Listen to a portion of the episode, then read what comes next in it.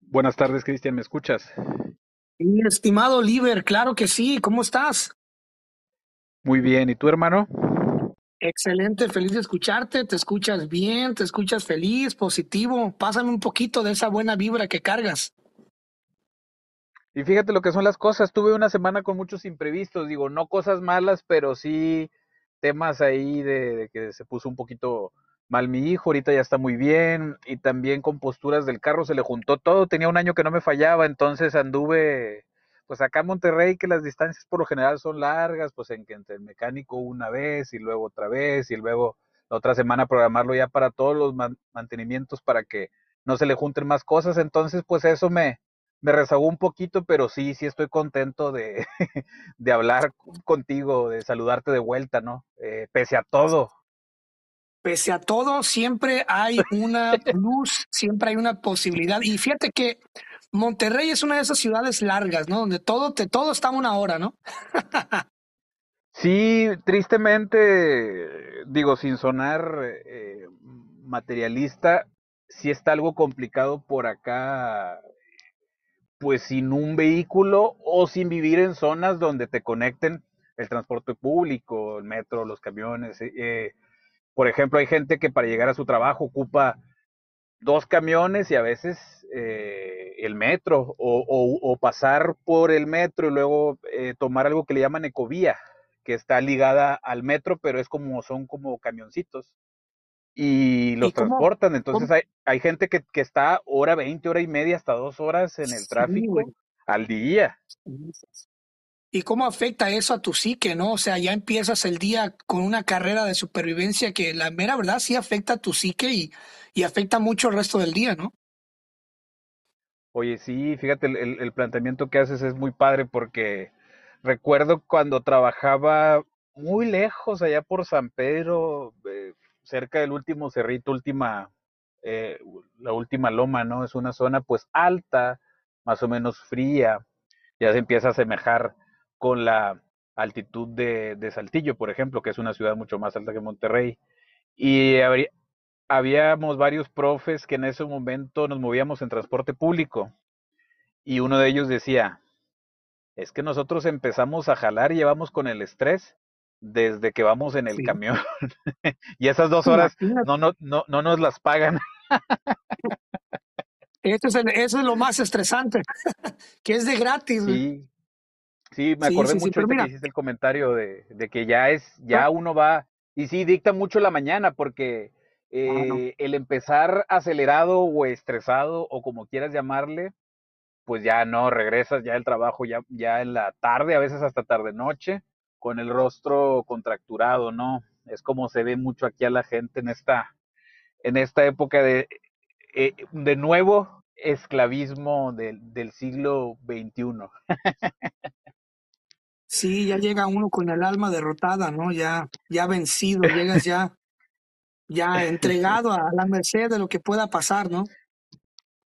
Es correcto.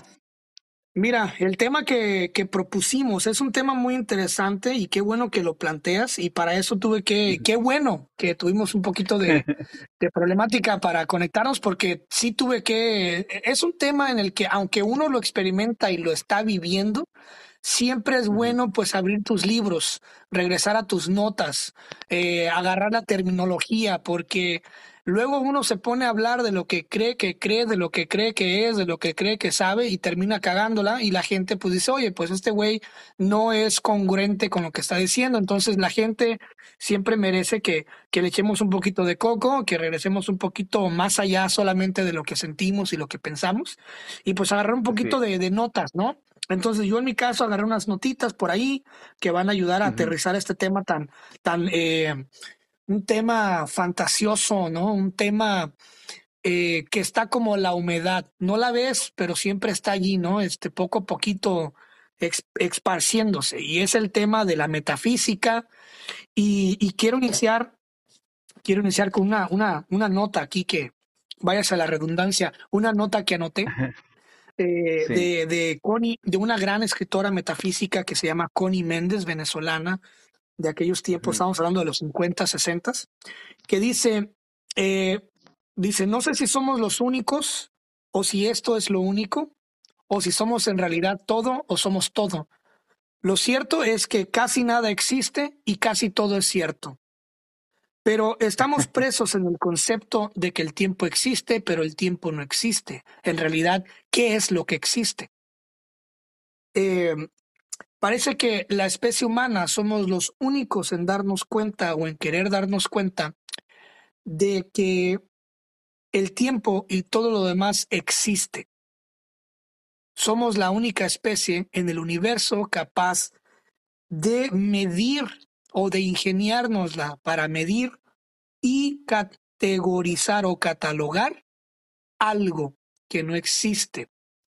Eh, también este, me quiero expandir un poco en lo que qué significa, qué significa, qué significa metafísica.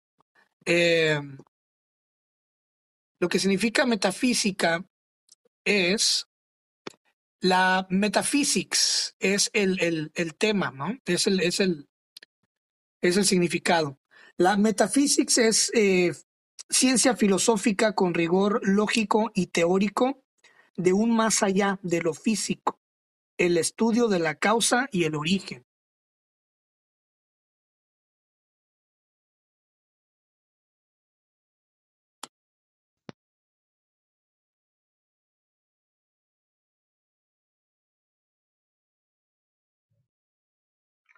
Es correcto. Muy bien, entonces mi pregunta aquí es, Liber, ya que se propuso este tema, ¿cuándo fue la primera vez que llegó la metafísica en tu vida? O sea, ¿cómo llegó la metafísica? ¿Cómo fue la primera vez que escuchaste de, de, de esto que es la metafísica? Según recuerdo, pues deben de ser algunos, hace como algunos 25 años cuando estaba entrando en la preparatoria. Entonces eh, teníamos una clase de filosofía, ¿no? Donde se veían pues las generalidades y, recuerdo que partiendo de ahí eh, hablamos de un orden, después fui un poco curioso y traté de investigar por mi cuenta. Eh, siempre me llamó mucho la atención desde Sócrates y luego como una continuidad con su discípulo Platón y luego eh, Aristóteles, alumno de Platón. Siempre de alguna manera he estado muy vinculado. Es que tan amplio es, pero todo se conecta, ¿no? Porque mira, eh, algo que nos enseña Sócrates y que me enseña bastante a mí para todo, esto me lo llevo a todos los fenómenos de mi vida, hacernos preguntas. Tengo mucha influencia de la mayéutica. Y antes hablarte de cómo empecé a, a, a trasladarme un poquito, a escuchar eh, cuestiones de, de, de, metafísica, no sin ser un experto, pero pues, lo primero que escuché fue sobre Descartes, mucho sobre Kant, pero la línea de, desde atrás, en términos filosóficos, viene, eh, para mí pues no hay figura más influyente que lo ha sido Sócrates principalmente, ¿no? Entonces, eh, su mayéutica nos permite llegar a, a causas raíces. Eh, y si uno analiza bien, para la terapia, para el coaching, para resolver problemas eh, personales, para resolver problemas eh, intrapersonales, haciéndose preguntas uno mismo. El saber realizarnos preguntas nos ayuda mucho y de ahí parte todo. ¿Por qué me voy tan atrás? Porque ahí está un hilo muy importante. Yo creo que Libre y Cristian no están ahorita. Precisamente ese es el gran principio filosófico. No estamos ahorita para responder. Estamos para saber plantearnos preguntas, porque nunca lo vamos a saber todo. ¿Cuál es el aporte, cuál es nuestra experiencia a esta temática, no? Entonces, el ver esa retrospectiva y cómo se conecta, fíjate lo que son las cosas, o sea, eh, muchas cosas terminan con Sócrates, increíblemente después de tanto tiempo, o con otro más reciente del siglo XVIII, con Kant, ¿no? Que ya venía eh, el tema de la autonomía, el individualismo, el sujeto sobre el objeto, eh, muy contraintuitivo para esa época. Entonces siempre es el ser, o sea, una perspectiva muy ontológica para plantear el, universo. Sí he escuchado mucho sobre Connie Méndez. Eh, no es alguien que yo haya leído mucho, pero bueno, la, la, la primera frase que citaste es muy importante porque a veces si estamos como centro de algo, si nos vemos eh, con, con, un enfoque súper holístico, es donde nos damos cuenta que somos todo y a la vez nada. ¿No? Como dicen, el universo y Dios están en nosotros, muchas teorías, ¿no? Entonces, a medida que se consoliden aprendizajes, es como se va a ver si es si hay otras vidas nos regresan para que volvamos a aprender y que sepamos vivir en el amor y que sepamos cumplir funciones, ¿no? Entonces, mi primera relación con la metafísica creo que fue tarde. Y te voy a decir por qué. Porque la educación formal eh, nos dice, es esto y esto. Es esto y esto. Entonces, ¿dónde entra el espíritu de, de esa curiosidad, ¿no? Que debe tener siempre presente el ser humano. Entonces llegó un momento en el que uno dice, ¿y si los fenómenos no son así como lo plantean? Si siempre hay mucha influencia de quien observa, si la distancia y el tiempo son, eh, se relativizan mucho, ¿Qué tal que si esto es lineal? Entonces, a medida que uno empieza a ver esto, eh, se em, empieza uno a hacerse primero situaciones existenciales, ¿no? De por qué estamos aquí. Y es donde uno dice, oye, experimentamos un plano físico, pero la evidencia general, o al menos creemos que así lo vemos, hace referencia que somos más que un saco de químicos, ¿no? Que es nuestro envase, nuestro cuerpo y que tenemos una misión.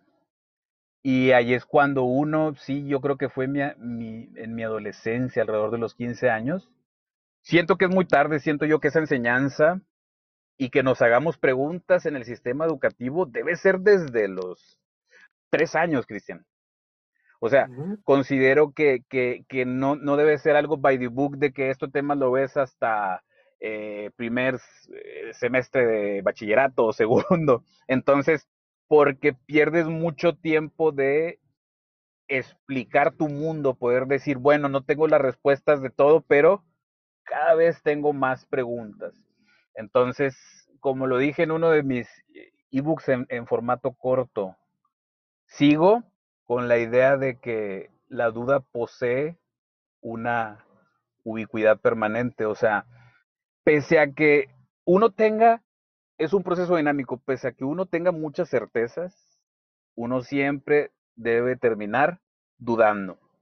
Y eso ya de entrada, pues nos hace filósofos. Decía un profesor mío, eh, Alfonso Chávez, se llamaba, decía, es que finalmente todos somos filósofos y en ese entonces no lo entendí muy bien.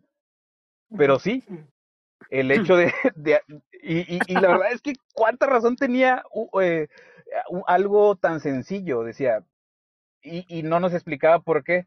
Entonces yo decía, bueno, los próximos años voy a tratar de saber ese tipo de planteamientos que él hace el por qué. Y ya varios años después yo dije, es verdad, o sea, mientras no seamos autómatas y queramos explicarnos muchas de las cosas que experimentamos, Cristian, ya estamos siendo filósofos, ¿eh?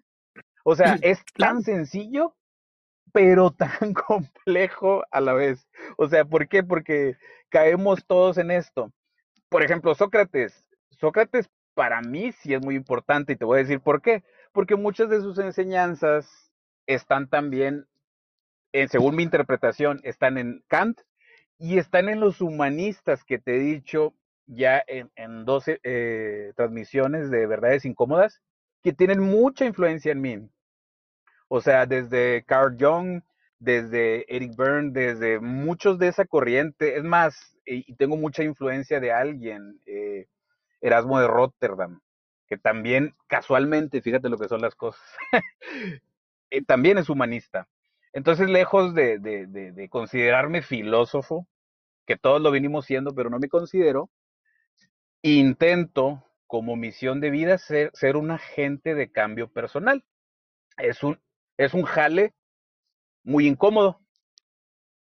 Es un jale muy difícil porque es donde te planteo yo eh, esa disertación, ¿no?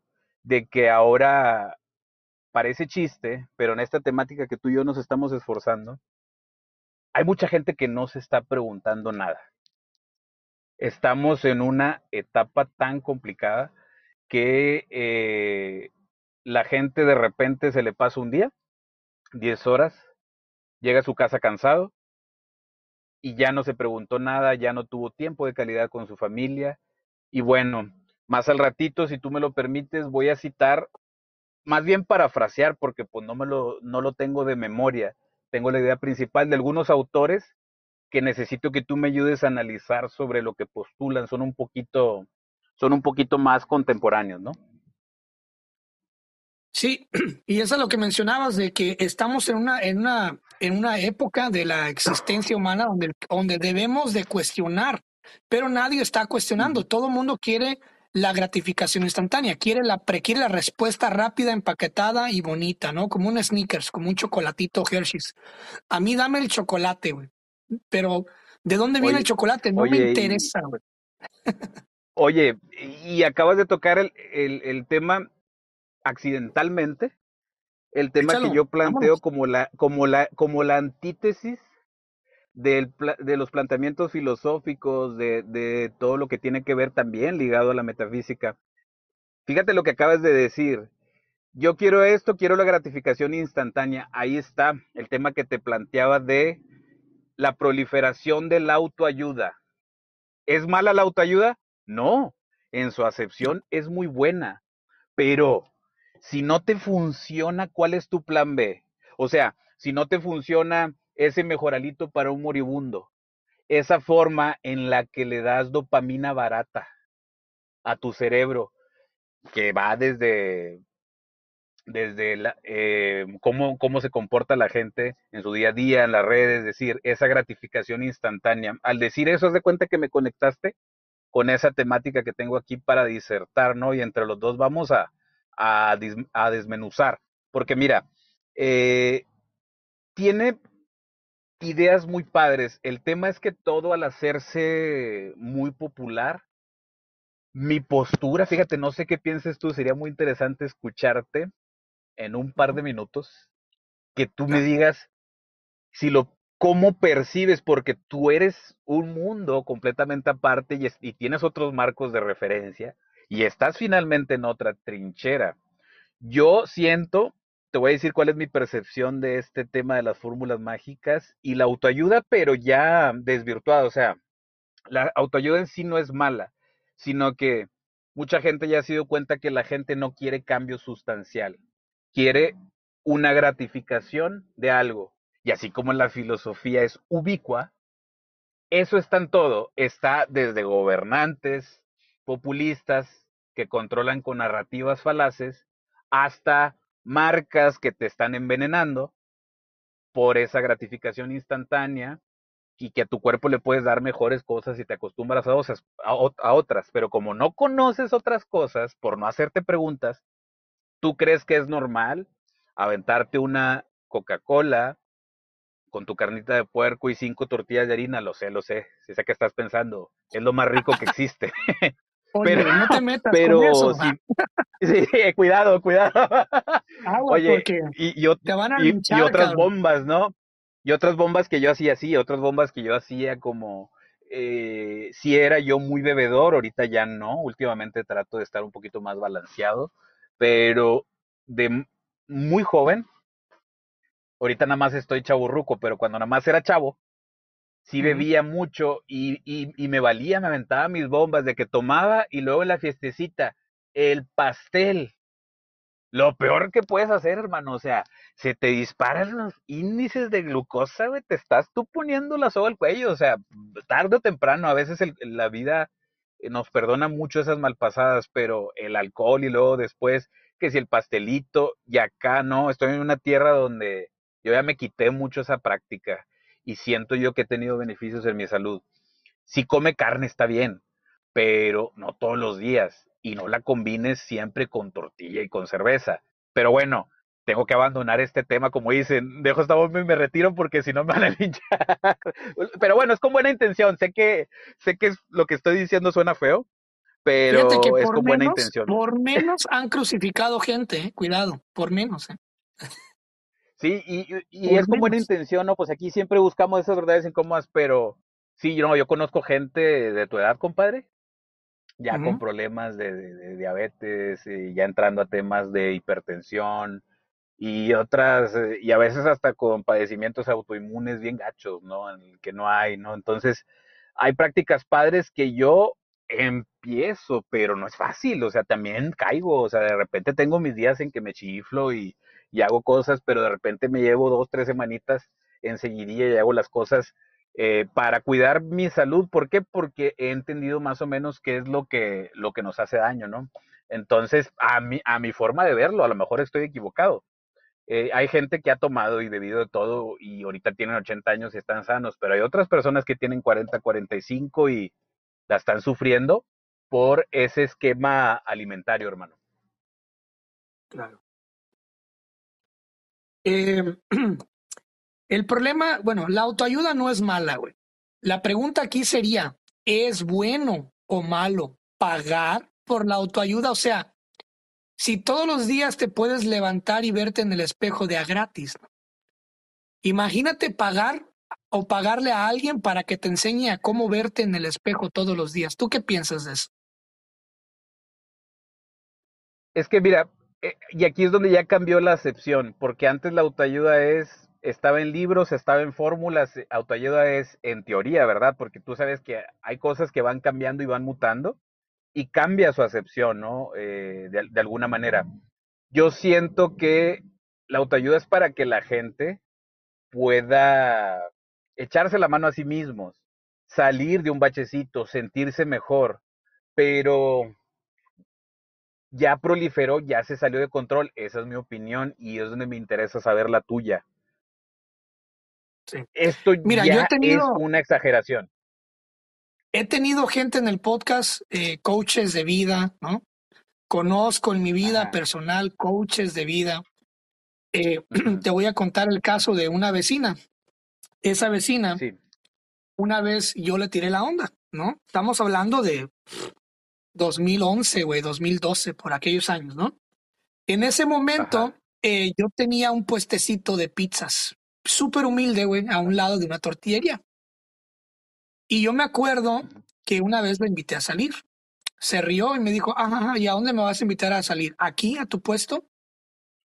Y me quedé así como que, ok, está bien, no te preocupes, discúlpame, ¿no? Pasan los años, resumo la historia. Pasan los años y me la encuentro una vez en uno de mis viajes que voy de vacaciones a mi pueblo, Manzanillo, Colima. Y me la encuentro ya bien cambiada, güey, con, con, con así como con alhajas de oro, este, con un atuendo así, de esos atuendos como hindús, este, con un peinado extravagante, güey. Y es una persona joven, ¿eh?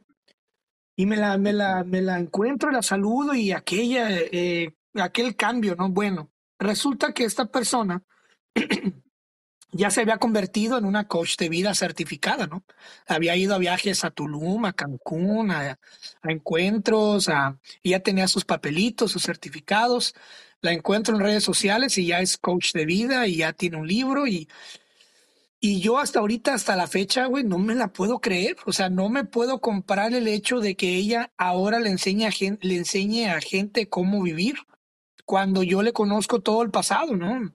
Es difícil. ¿Cómo, eh, cuando dices que ya se salió de control es, ok, está bien que te hayas certificado, entiendo que tengas tus títulos, entiendo que hayas pasado a lo mejor por un pasado muy horrible y supiste superar, ¿no? Y ahora tienes ganas de enseñarle a la gente cómo superar, qué bonito, qué bueno. Pero realmente de quién estamos recibiendo el mensaje y volvemos a lo mismo, de que la gente quiere gratificación instantánea, güey. La, la gente quiere salir, manifestar y que al día siguiente ya tengas dinero, carro y que todo se acomode para ti, ¿no? Que todos los semáforos te toquen en verde. Ándale, sí, sí.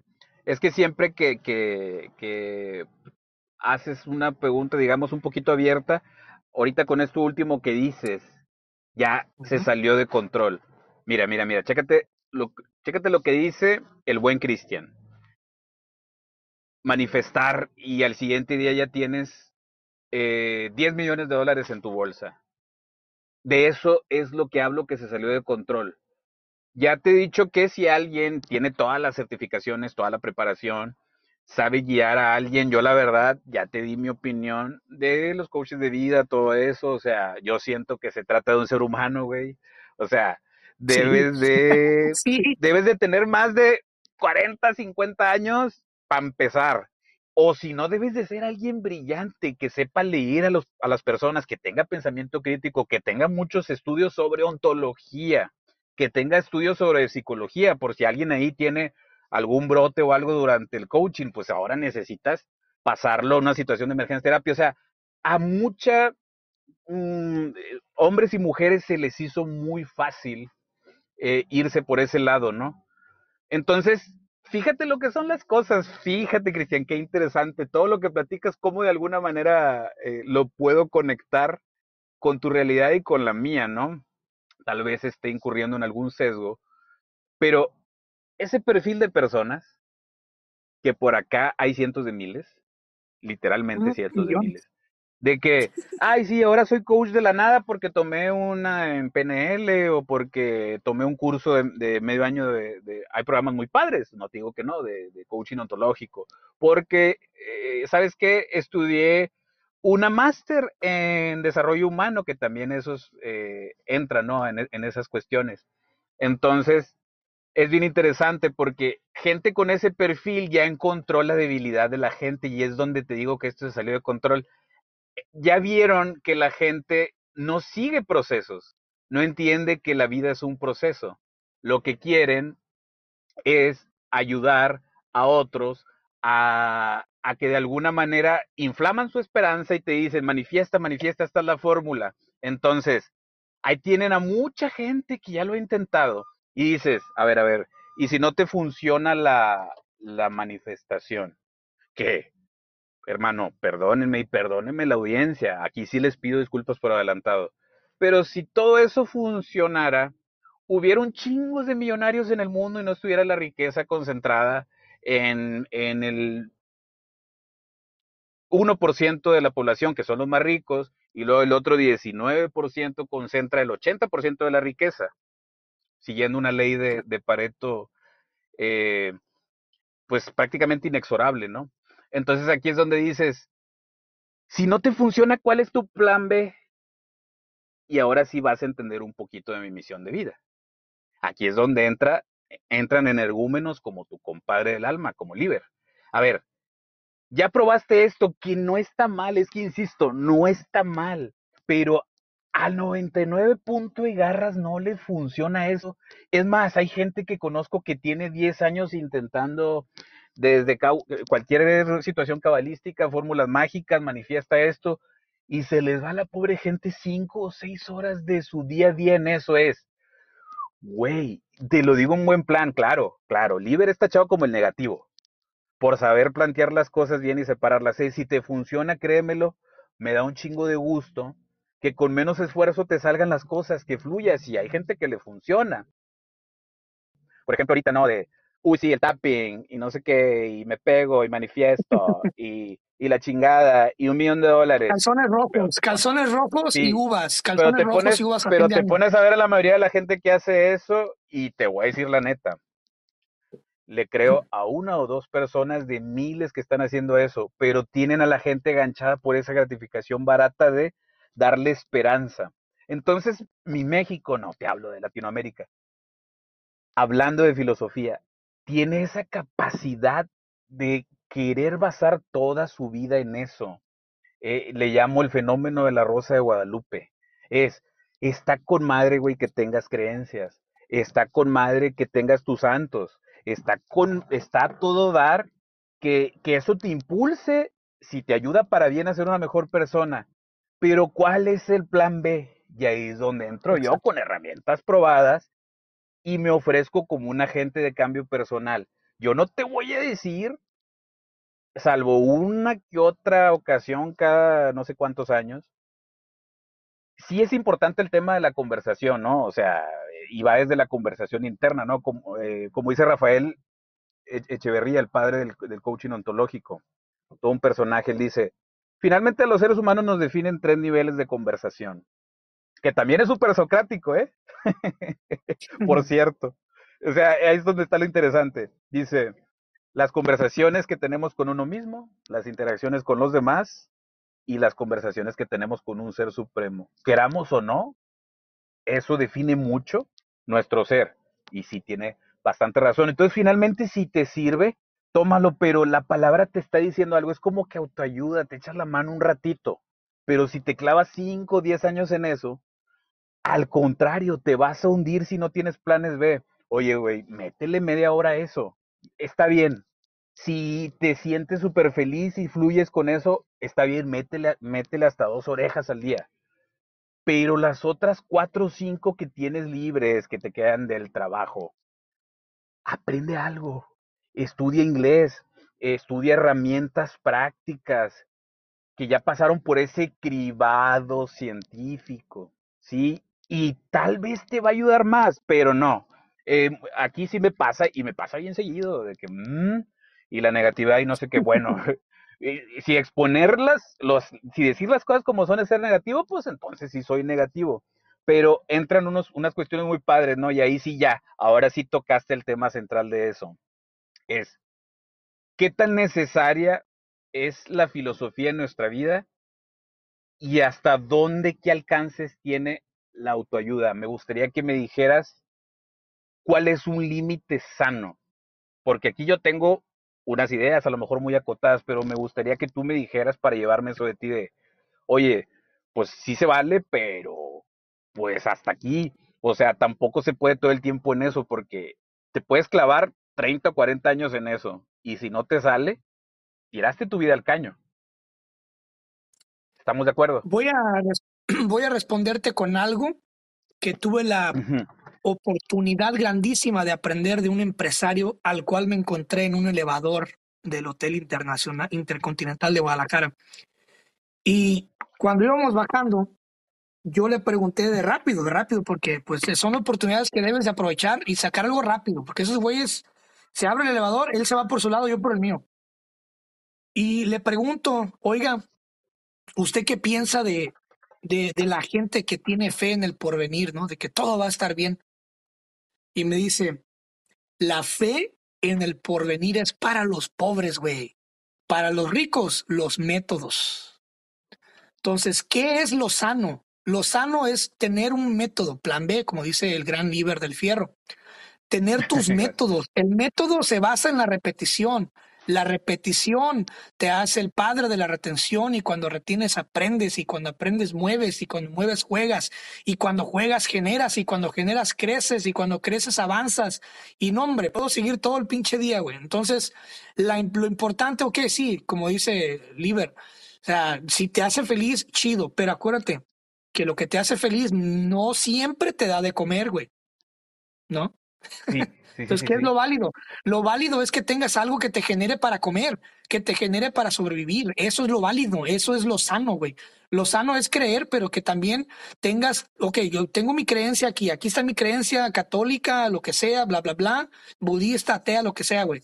Aquí está mi creencia, pero más allá de mi creencia, estos son los métodos que me hacen a mí ser un individuo que me mueve a generar, a producir para seguir experimentando mis creencias y no nada más bases toda tu atención, toda tu emoción, toda tu energía sagrada, güey, tu tiempo sagrado, tu potencial, en lo que una persona eh, te venga a decir. Eso es parte de la gratificación instantánea, que uno se conforma, Liber, con lo primero que escucha, y eso pasa en todas las redes sociales hoy en día, güey. Hay demasiadas opciones y hay muy poca verdad.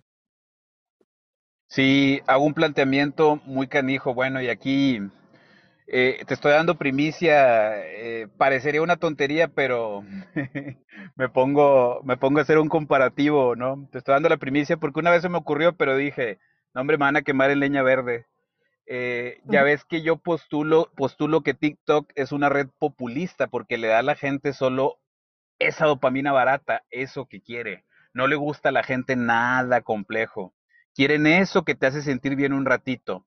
Eh, igual es más o menos el mismo principio, 80% consume basura, un 19% están todos esos los de...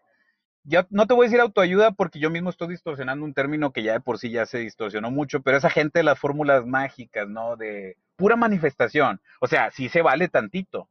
Es más, hasta lloviznando, como decimos en mi tierra, hasta yo de repente mis cinco minutos al día en la mañana para clarificar, para, para planear y a veces sí ayuda, pero no puedes hacer solo eso, necesitas también parar las nylon y ponerte a jalar, necesitas, necesitas crear hábitos, como tú dijiste hace rato, que lo dijiste con otro bucle, eh, eh, con otra aliteración de palabras, o sea, en, eh, continuas, pero se necesita que tú cambies esa manera en la que vienes haciendo las cosas. Entonces ahí es donde digo, yo lejos de ser un filósofo busco creo que tengo el perfil, la vida me lo ha seguido demostrando, o puede que esté totalmente equivocado y no quiera que me vaya por ahí, pese a tener la numerología del maestro, hablando de temas más esotéricos, ¿no?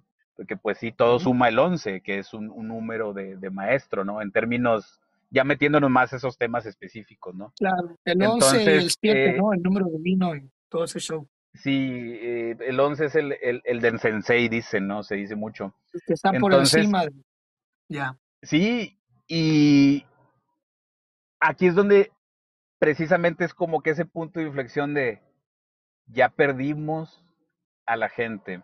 O sea, desde, desde el hecho de que, bueno, toda esta actividad digital, eh, todo lo que tiene que ver, entonces empecé en mis adentros, ya ves que casi ni se me da a pensar, compadre.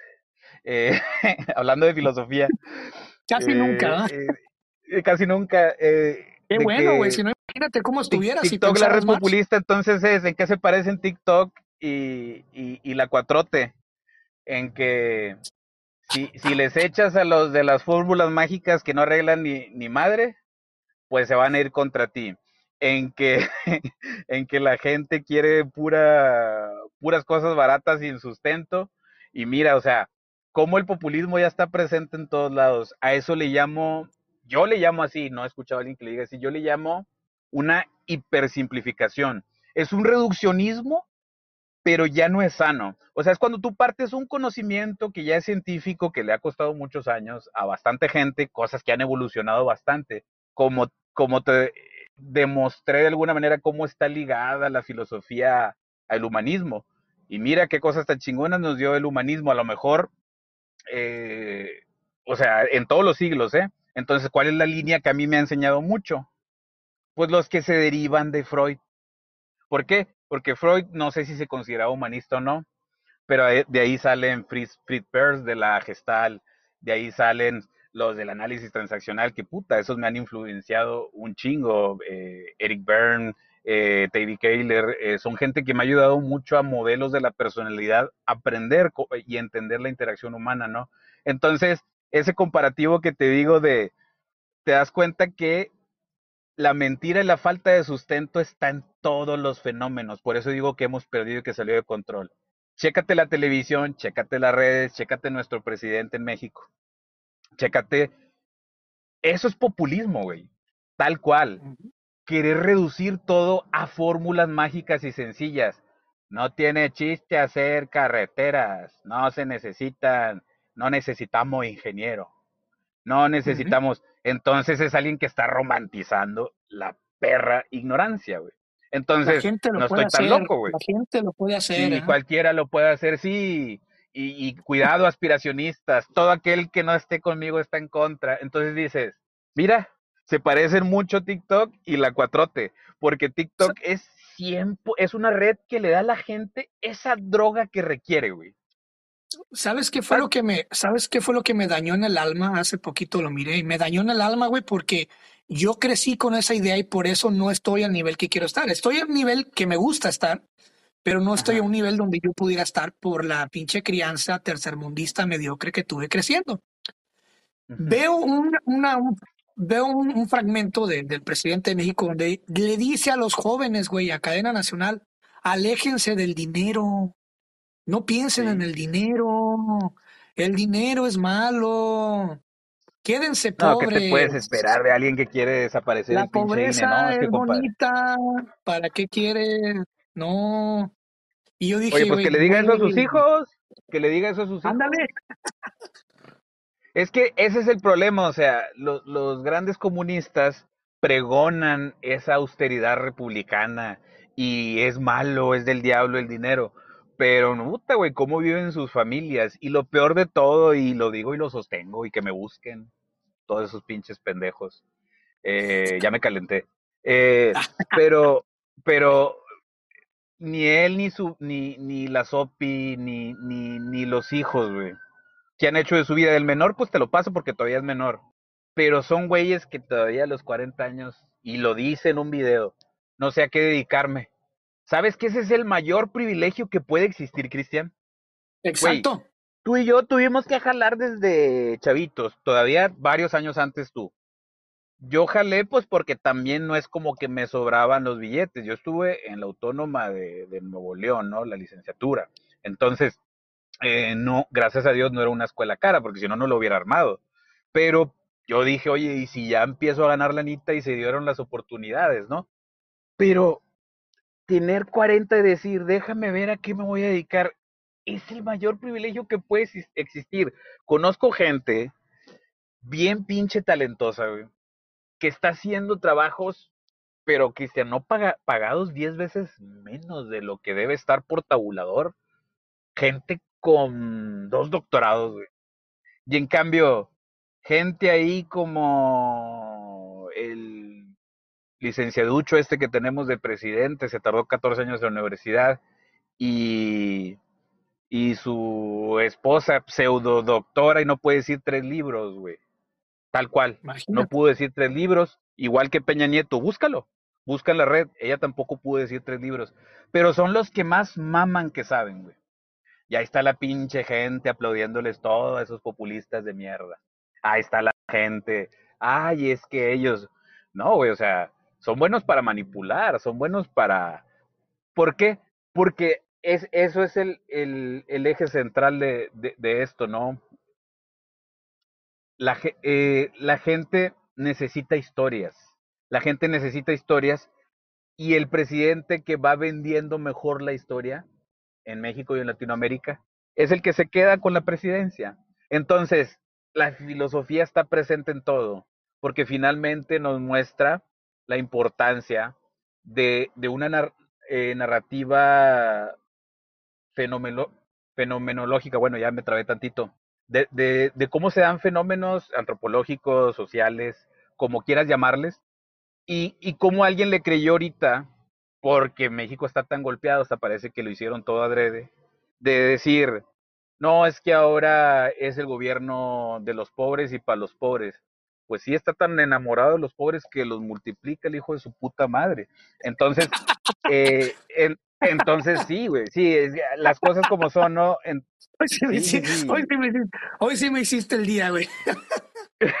no, es que Cristian, o sea, ya, ya estoy muy viejo yo para andar diciendo las cosas, para andar circunvalando para decirte algo, güey.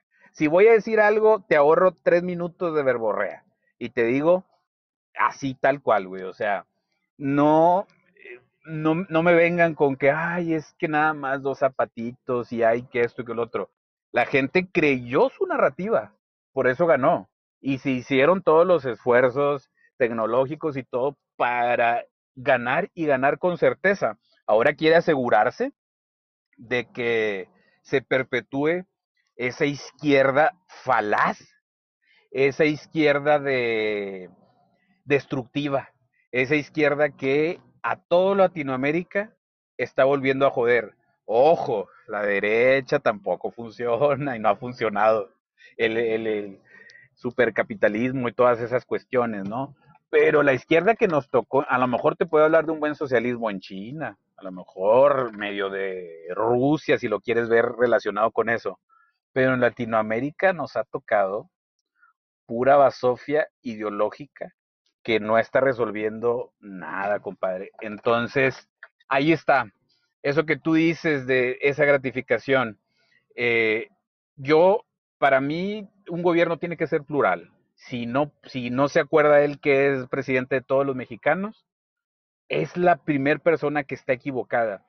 Es un servidor público y la gente se le olvida. Hay demasiado fanatismo ya y ahora le quieren dar más poder y quieren hacer esto de desaparecer el INE, ¿no? Yo le llamo el último bastión de nuestra democracia, porque finalmente el, el INE lo puso a él como ganador, le guste o no. Claro. Fíjate, eso es que eso es querer tener el control de todo. Ya controla las mentes de chingos de millones de pendejos. Y ahora, uh -huh. y ahora quiere controlar todo. Y es que no se vale. O sea, no se vale que, que los argumentos estén tan completamente disociados de la realidad. Si vas a defender a un político está bien, pero con, con argumentos eh, reales, con números, con estadísticas, con datos, no con humo, ¿no? Entonces, ahí es donde entra esta cuestión que ya no merece ni una palabra más. ¿Por qué? Porque vamos a hablar de temas más chidos y pensadores y gente que sí estudió. Y es que todo está ligado. De... El, el populismo está ligado en todo. Este, en las redes sociales, en la política, uh -huh. en el amor, en la conciencia, en ti mismo, en cómo te miras, hasta en los uh -huh. de autoayuda, en los coaches, todo está el populismo. Todo, todos queremos lo rápido. A mí no me hagas pensar, no me preguntes, dime cómo. Entonces el populismo uh -huh. nos pone el embudo en el hocico y nos engorda como pollos de granja, güey. El pollo de granja, uh -huh. como sabe que la comida está ahí, ya no se mueve y engorda hasta que se muere. Entonces nos tienen engordando, no ni siquiera físicamente, sino intelectualmente, espiritualmente somos mórbidos. Somos estas bolas de masa, eh, de conciencia tonta, ¿no? Donde, de, de, de que estamos solamente viendo siempre lo mejor, lo más rápido. ¿Cómo olvidar a tu ex en tres pasos, no? ¿Cómo hacer dinero en dos pasos? Este, ¿cómo coger en un paso?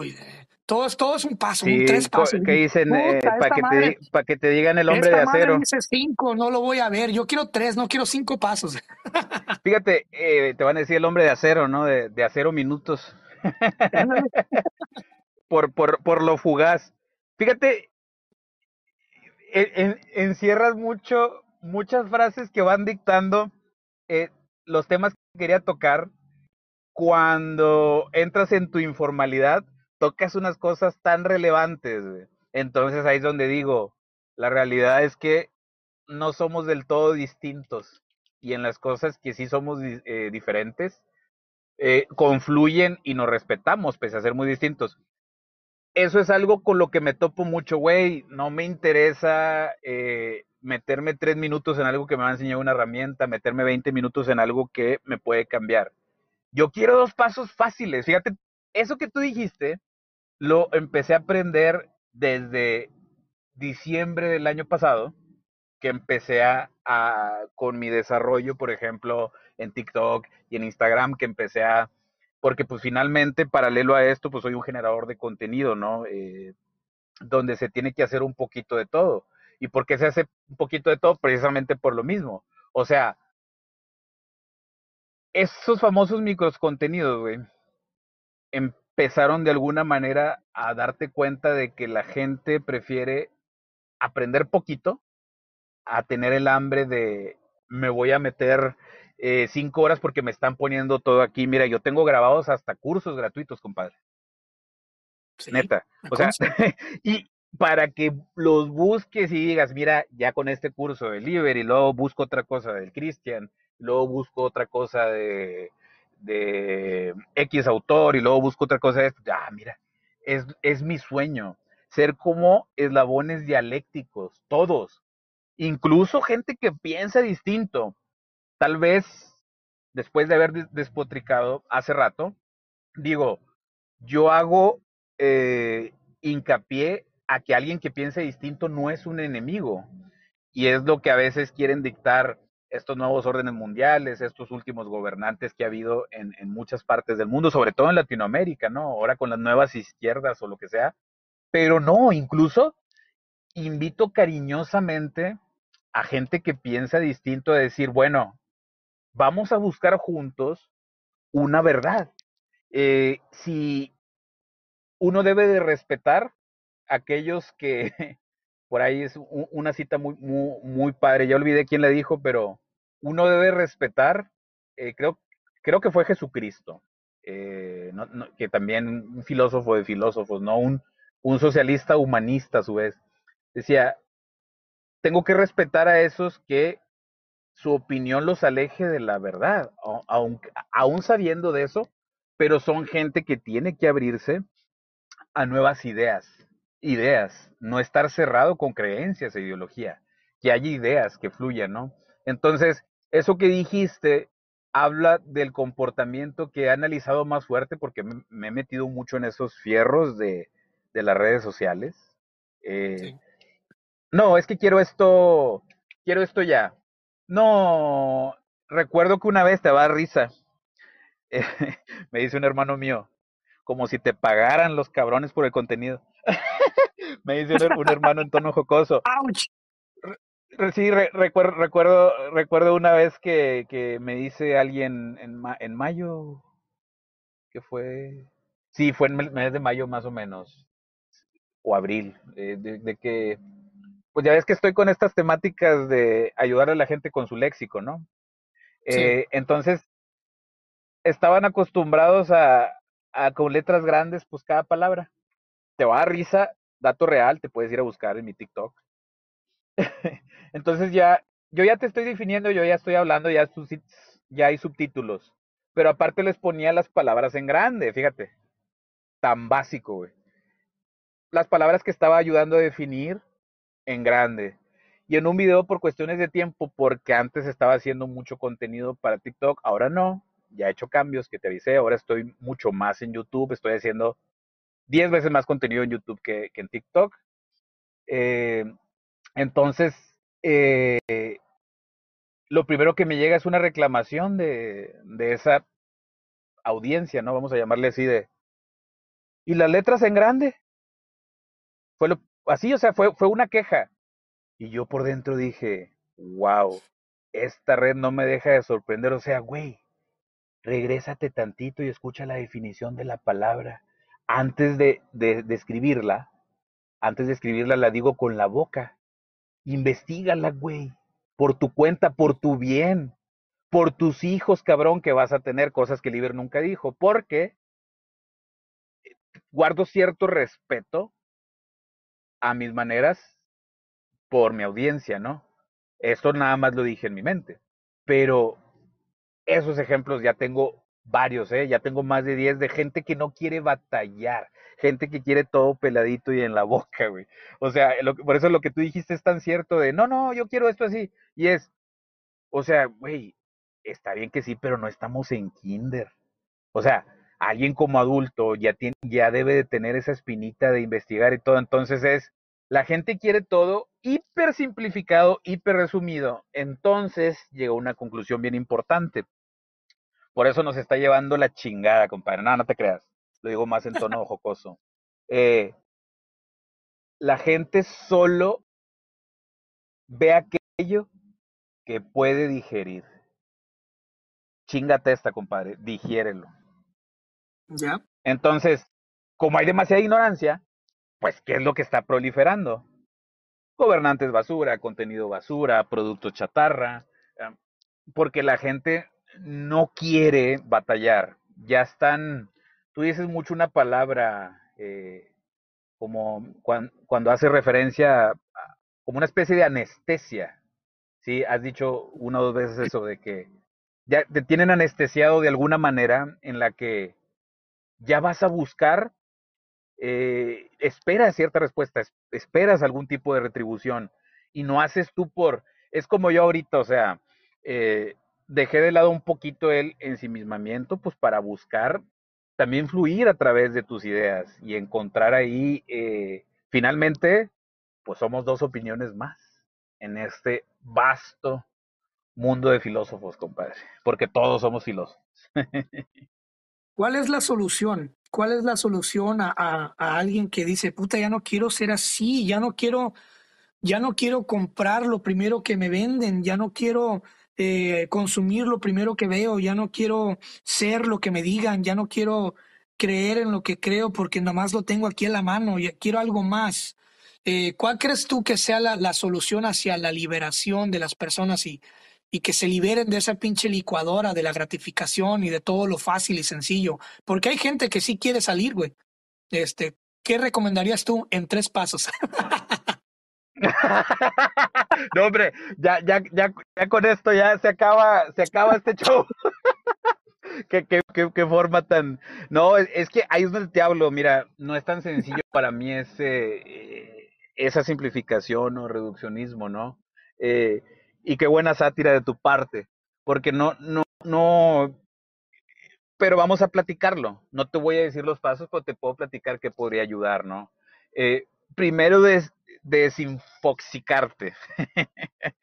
o sea, te tienes que desintoxicar de todo este tema de, de ese scroll infinito, de esta, por ejemplo, eh, ahorita que estamos en el tema de contenidos, hay mucha gente que está nada más en las redes para burlarse, para temas de, fútbol, que ahorita ya en el mundial, eh, muchas cosas que nos alejan del conocimiento. Si alguien realmente quiere aprender, lo primero es que tiene que saber lo que quiere y él es la primera persona, así en primera persona, que tiene que saber plantearse preguntas y escribir. ¿Qué es lo que deseo en mi vida? ¿En qué me gustaría mejorar? ¿Qué hice de distinto hoy? A medida que empieces a preguntarte eso, ya automáticamente puedes ejercer eh, una fuerza opuesta, ¿no? O sea, a, a, todo eso malo. Si tú en lugar de trabajar en todo el vicio, empiezas a hacer cosas que te mantengan alejado de eso. Oye, estaba tres horas haciendo scroll en la noche, viendo videos tontos, que es lo que hace un porcentaje muy alto de la gente, pues me salí a correr una de esas tres horas. Otra hora me puse a leer. Otra, y otra media hora me puse a escuchar un cursito de, de algo, algún idioma que te interese aprender. Entonces dices, si tienes el hambre de aprender, necesitas desintoxicarte primero y luego hacerte preguntas. Y luego ya cuando te hagas las preguntas de cuál es, ah, eh, tú como ser humano, cómo quieres reconfigurarte, a dónde quieres llegar. Entonces, ¿qué es lo que nos falta en esta sociedad? Saber aceptar a todo aquel que desafía tus creencias. ¿Por qué no hay cambio sustancial, compadre? Porque, porque les va bien a los que no desafían las creencias de la gente, a los que ya saben que les duele, para seguirlos teniendo en ese opio que los distorsiona todavía más de la realidad, ¿no? Es como este exceso de, de por ejemplo, ¿no? El, el, exceso de las manifestaciones, el exceso de di esto ya este millonario y se, se reinventan e intentan hacerlo de un millón de formas diferentes en lugar de decir, güey, o sea, ya no se la bañen con la gente, hay gente que está bien enganchada con esto, busquen otras maneras de, de ayudar. Entonces es, si no desafías tus creencias, si no te haces preguntas, difícilmente vas a salir de donde estás. O sea, eh, todo empieza por una acción, todo empieza por una acción. La primera, desintoxícate. O sea, si el, si el tiempo en el celular te está generando problema, ya no uses el celular en las primeras horas de la mañana y no lo uses en altas horas de la noche. Ponte un tiempo sano. Voy a hacer 15 minutos de scroll. Eh, porque me gusta ver videos graciosos de esto o lo otro. Entonces es preguntas. Soy un amante de hacernos preguntas. Fíjate, Estamos en una era en la que todo mundo tiene respuestas, todo mundo tiene opinión, pero nadie sabe hacer preguntas potentes, muy pocos. Entonces, hay que irnos a las bases, hay que prepararnos. Si te quieres alejar de un exceso de fórmulas mágicas y de autoayuda, pues el antídoto que te voy a recomendar es filosofía, estudio, libros, ciencia, cosas probadas. Y créemelo, eso va a aumentar el músculo de tu cerebro. Te vas a entrenar mucho mejor, vas a ser vas a cambiar porque vas a empezar a desarrollar nuevos hábitos y se va a dar esa nueva versión. Entonces, piensa qué es lo que quieres lograr. Y, no y, y obviamente al estar pensando eso, no pienses que va a ser con puras palabras, porque si no, pues vas a caer en el mismo pedo de dilo y se te concederá. No, pues si le funcionara a todos, como te dije hace rato, todo mundo fuera millonario. Y la realidad dista mucho de ser así, hay que entenderlo. Y la gente que es como yo, le cae gordo a la gente. Fíjate, fíjate qué curioso, es, esa es la gran paradoja de, de, del misticismo, por así decirlo, ¿no? Eh, de, de, de personas que buscamos darnos eh, explicaciones distintas eh, de, de, lo que está sucediendo, que siempre eh, tratamos de escudriñar, que nos vamos más para atrás y luego regresamos, tenemos, eh, pensamos, hacemos proyecciones de dónde puede generar cierto problema, ¿no? Entonces, la gente tiene que aprender a, a hacerse preguntas, porque con las preguntas es como en determinado momento podemos resolver eh, alguna cuestión de nuestras vidas y no, como soy la antítesis del coach de vida, yo no tengo las respuestas para ti, pero sí tengo un chingo de preguntas que pueden ayudarte. ¿eh? es que preguntarte es como ir al gym. Cuando vas al gym por primera vez, todo te duele, güey. Hasta el as te duele. Todo te duele, güey. Todo te duele, es incómodo. Sí, sí. Es lo mismo cuando te empiezas a preguntar las cosas, güey. ¿Por qué? Preguntas tan básicas. ¿Por qué comí lo que comí hoy? ¿No? ¿Por qué actué de esta manera? ¿Por qué llegué de malas? ¿Por qué estoy de malas? Eh, preguntas más complejas, porque, por ejemplo, ¿por qué odio lo que soy? ¿Por qué odio mi familia? ¿Por qué odio, eh, pinche vida? ¿Por qué odio todo eso? Es, todo va a ser incómodo al principio, va a ser doloroso cuando te empieces a preguntar las cosas, pero si no te preguntas no vas a generar cambios. Es como querer pensar que vas a ganar una pelea de box entrenando cinco minutos antes, güey. O sea, te van a destrozar el éxito y todo viene a tu vida cuando empiezas a hacer movimientos pequeños, telúricos, todo el día, todos los días. Haz un cambio, tiende tu cama, bañate, güey. Si te bañabas una vez cada dos días, ahora bañate una vez por día, ¿no? Este, aparta 20 pesos, aparta 50 pesos, eventualmente esos Ándale, 20, lo, lo, lo, estás partiendo, 20. lo, lo, estás partiendo mucho mejor que yo porque Claro. eh, yo, lo, yo lo dije más en, en, en forma general de que dices, ¿qué, ¿qué, hiciste distinto hoy? Pero ya esos pequeños cambios, como hice, ¿no? Estamos en, Sí. estamos en constante movimiento hasta cuando nos hacemos polvo, hasta Exacto, cuando estamos muertos para hacernos polvo, seguimos moviéndonos. Entonces, eso que parece ínfimo, eh, ese pequeño cambio, esa pequeña cosa distinta que haces por día ayuda bastante, ¿no? Entonces, eh, exactamente, y coincides en que empieza por las preguntas, el sabernos retar, eh, es pregunta. ¿Tú crees que es importante preguntarnos antes las cosas? Sí, siempre, siempre es importantísimo porque no hay nada más íntimo y nada más poderoso que esa conversación interna contigo mismo todos los pinches días. Oye, ah, son las 4 de la mañana y tengo que ir a la pinche maquila a trabajar 11 horas, ¿no? Me va a tomar dos horas llegar ahí. Empieza a Sí, sí, sí. preguntar, ¿cómo me, ¿cómo me libero de esta madre, güey? Está frío, está lloviendo, tengo que ir con más gente en el pinche autobús arriesgando a que me asalten. Llego a la maquila y Sí, todo, sí. me, todo el mundo anda de malas y me tratan de la verga. Tengo media hora para comer, como a las carreras, voy al baño a cagar a las carreras. Y, sí. otra vez en la noche ya está oscuro y puta madre, ya llego a la casa sin ganas de hacer ni madre. Eh, fuck, no tengo esto, no tengo esto y no tengo. Ok, entonces ya identificaste todas las problemáticas a tu alrededor. No te gusta tu colonia, está bien. Ahora empieza a preguntar todos los días, ¿cómo le hago para salir de esta madre?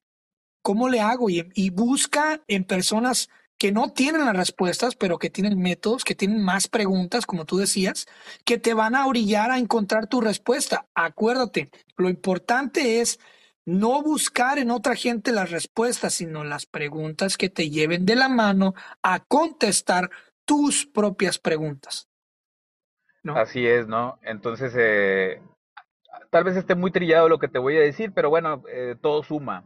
Eh, es, por ejemplo, una práctica común, ¿no? De, del coaching. Ahorita que hablamos de los pseudo coaches, supongo que han de, hace rato, ¿no? Que han de saber eso porque es muy básico, pero se trata de hacer preguntas potentes porque pues uno funge como espejo. muchas veces vas guiando en un acompañamiento profesional a la gente y es sorprendente, por ejemplo, aquello que te conté que he dado más o menos una decena de consejerías, procesos largos a lo largo de mi vida. Eh, la mayoría de las veces eh, la gente sabe, las tiene muchas de esas respuestas, ¿eh? Pero una, no han verbalizado las emociones, no saben cómo se sienten, no logran identificar. Y ahí es donde entra ese acompañamiento, ahí es donde entra ese, mira, vamos a hacer esto, vamos a, tomar acción de esta manera, vamos a hacer un plan, ¿qué te parece? Y es donde uno acompaña, pero decir, no es que tú tienes que hacer esto, no es que tú tienes que irte por acá. Eh, es un tema muy delicado porque pues si lo hace tal cual la recomendación que tú das y le va súper mal, pues a ti es el que te van a traer como en feria, ¿no? Entonces es saber que las personas vayan encontrando sus respuestas, que les ayuden a que su experiencia de vida sea más acorde con la que se pretende, que es un derecho divino, universal, ¿no? Eh, merecemos eso que soñamos. Ya está ahí, ¿no? Claro. Y eso es un principio muy metafísico. está muy ligado Sí, a, a, a, la metafísica, ¿no? Y, y entonces creo que ya separamos muy bien dónde están los males, eh, de acuerdo a nuestra opinión, y cuál es el plan B, compadre. Eh, nuestro plan B, al menos el del Liber, es, pues prepárate, cabrón, oye, te quieres alejar de esto. Fíjate lo que son las cosas. Hace poquito me contactó un, ya tenía rato que no me contactaban amigos personales, hay unos temas. Él no me pidió consejería, pero pero como lo vi muy empanado después de, de una ruptura eh, que no esperaba, eh, pues le, salió como en feria a la mujer, ¿no? Y pues no fue transparente, de repente lo mandó a la chingada y prácticamente ya está, ya está casada con otro, ¿no? Pero así sin, sin dejar pasar tiempo. Eh, y eso responde a, personas que, que eh, para mí, ¿verdad? Pues no es, no es tan difícil son personas que tienen un patrón de, de, sabotaje en el que cuando empiezan a sentir pues, cosas muy serias, empiezan a justificar todo ese guion para separarse de esa persona que te está dando eh, una buena relación, que te está dando estabilidad, para equivocarte y agarrarte el primer Juan Camaney que, que, se te cruza y pasa mucho por acá, ¿no? Entonces, eh, ahí, ahí es donde te va te va algo que, que, a todos nos ha pasado al menos una vez en nuestras vidas, a muchas personas les, les pasa a diario, pero las, las respuestas que esta per persona estaba preguntando antes de, antes de, acudir a mí, que ojo, no estoy dando consejería, nada más le digo lo que pienso, ya es muy distinto, ¿no? Y, me dice, muchas gracias, todo esto suma, no sé qué, pero él las primeras respuestas que buscó fueron lo que le dijeran brujas, Ay, ¿qué te dice la brujita? ¿Y qué te dice la? ¿Y qué te dice la brujita, compadre? No, pues esto. Si le dije yo, oye, güey, no te mames, no te mames, o sea, claro que la brujita encantada de que tú cada tercer día vayas y le des mil varos, güey, para que pues te diga sí. lo que quieres escuchar. Claro que va a estar encantada. Y ahí es donde hablo de desafiar nuestras creencias. No se mamen, raza. Hay ciencia, hay cosas probadas ya clínicamente, por ejemplo, hablando en términos de psicología, muchas cosas ya están probadas con cientos de miles y millones de humanos. Y hay, hay líneas de investigación, sobre todo desde que, como lo repito, desde Freud para acá, ha habido una inspiración muy fuerte. O sea, Freud es bueno, Adler, que, que se le reveló y que sacó también cosas como el complejo de inferioridad que lo explicaba mi padre, otro muy brillante que también estuvo mucho con Freud. Después salen todos los psicólogos humanistas, ¿no? por encima de conductistas y, y, de otros. Entonces, finalmente, todos de alguna manera, si tú quieres, un poquito distorsionada, pero todos los humanistas que son brillantes tienen mucha influencia de las estructuras del psicoanálisis, ¿no? O sea, eh, y si de alguna manera no sabes ver eso, es, que esa es la crisis en la que estamos ahora. Vas con, el, vas con el que te dice, tu vieja tiene la culpa, hablando, hablando de coaching, compadre, y, y terapias vamos a, acá en México no se ha disociado tanto porque hay terapeutas igual balines que como lo hay coaches. Entonces el que te dice tu vieja tiene la culpa, vas y lo forras de billetes y religiosamente no faltas a ninguna sesión.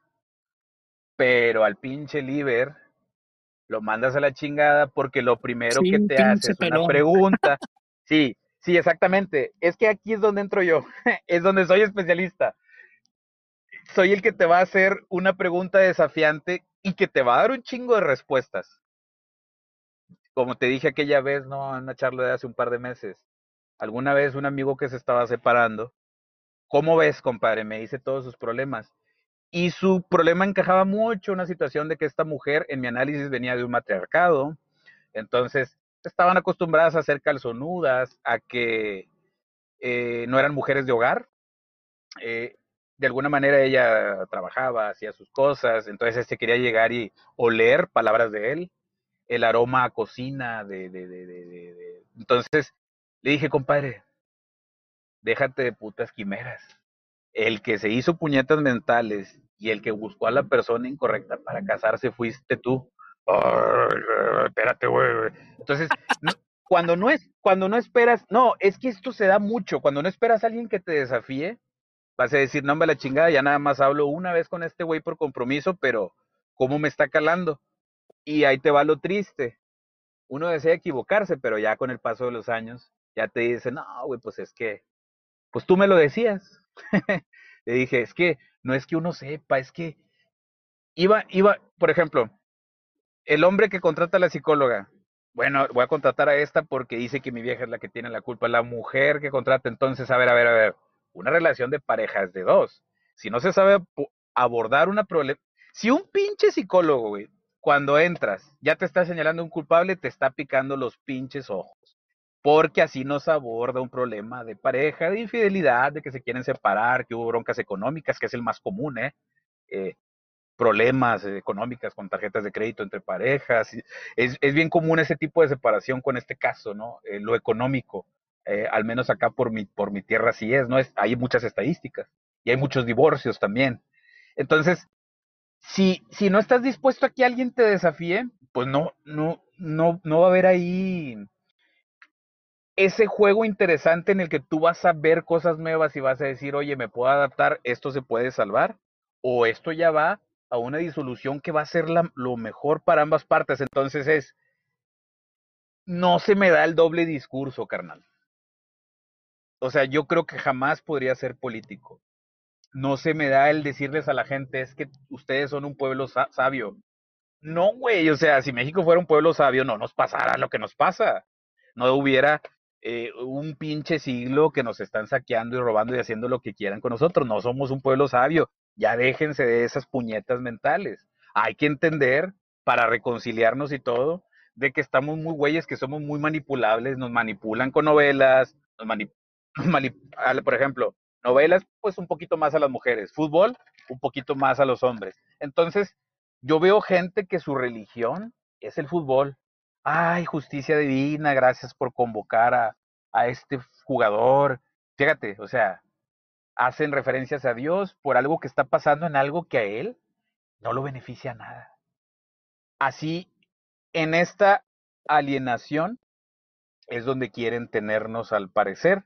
Y es momento, compadre, eh, de que cite a, a un filósofo. Mira, me ha tocado leerlo un par de veces, ahorita nada más recuerdo unas ideas muy generales. ¿Sí? Eh, es un coreano, Byung-Chul Han. Él, nada más para que veas que no estoy canteado hacia ningún lado. Digo, eh, con, por eso no creo en las ideologías. Ya le pegué a los de a los de izquierda. Bueno, él es alguien bien cabrón para escribir y él habla de teorías que me tocó leer como 2016-2017 de que tiene un chingo de razón, ¿no? Que ya lo veíamos desde la película de Ratatouille, ¿no? Eh, de que hablan acerca de cómo es la gente con el nuevo talento, cómo es la gente que viene a, desafiar, a cambiar las cosas. Eh, esos fueron artículos que, que leí antes, ¿no? Entonces, dijo algo muy interesante que eso sí recuerdo bastante porque coincidió con una ideología mía, sí, es un sesgo de confirmación, perdón, soy humano, pero yo siempre les decía eso a la gente y luego cuando me encuentro un filósofo que está escribiendo bien chingón en ese sentido, pues está bien, ¿no? Él es pues muy como que neo de izquierda, está, ahí así una filosofía muy, muy padre, nada más para que veas que, que no, no estoy canteado para un lado. Uno busca, pues, su verdad, pero valiéndome de todos los frentes. No estoy, no estoy sesgado en querer decir, no, no escucho a nadie de derecha o de izquierda porque ellos eh, hablan desde esta postura y todo. No, al contrario, todo es bueno, dime, y yo veo si tengo una disertación o encuentro otro punto. Él decía, esta sociedad, ya ves que he hablado mucho yo de la originalidad y del talento, no sé si recuerdes. Sí, bastante. Bueno, sí, bueno, él, él ya eh, dijo algo que a mí me, me, me hizo mucho más, ¿no? Dice, esta sociedad solo acepta diferencias, pero diferencias comercializables. Mm.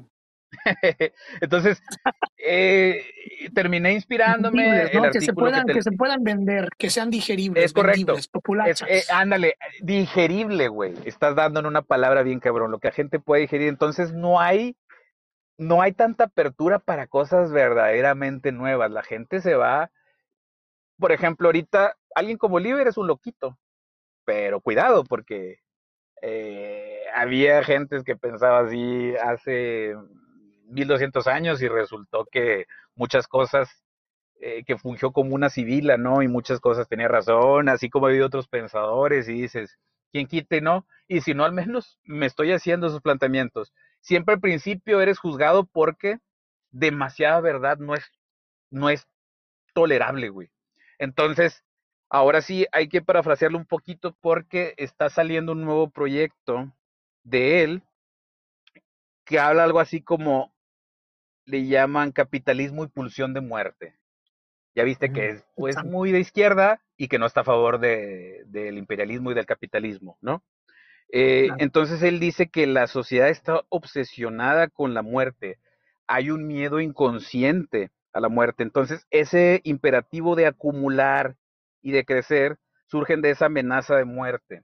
Él llama que somos como ay, ay, ay, zombies, como zombies del rendimiento.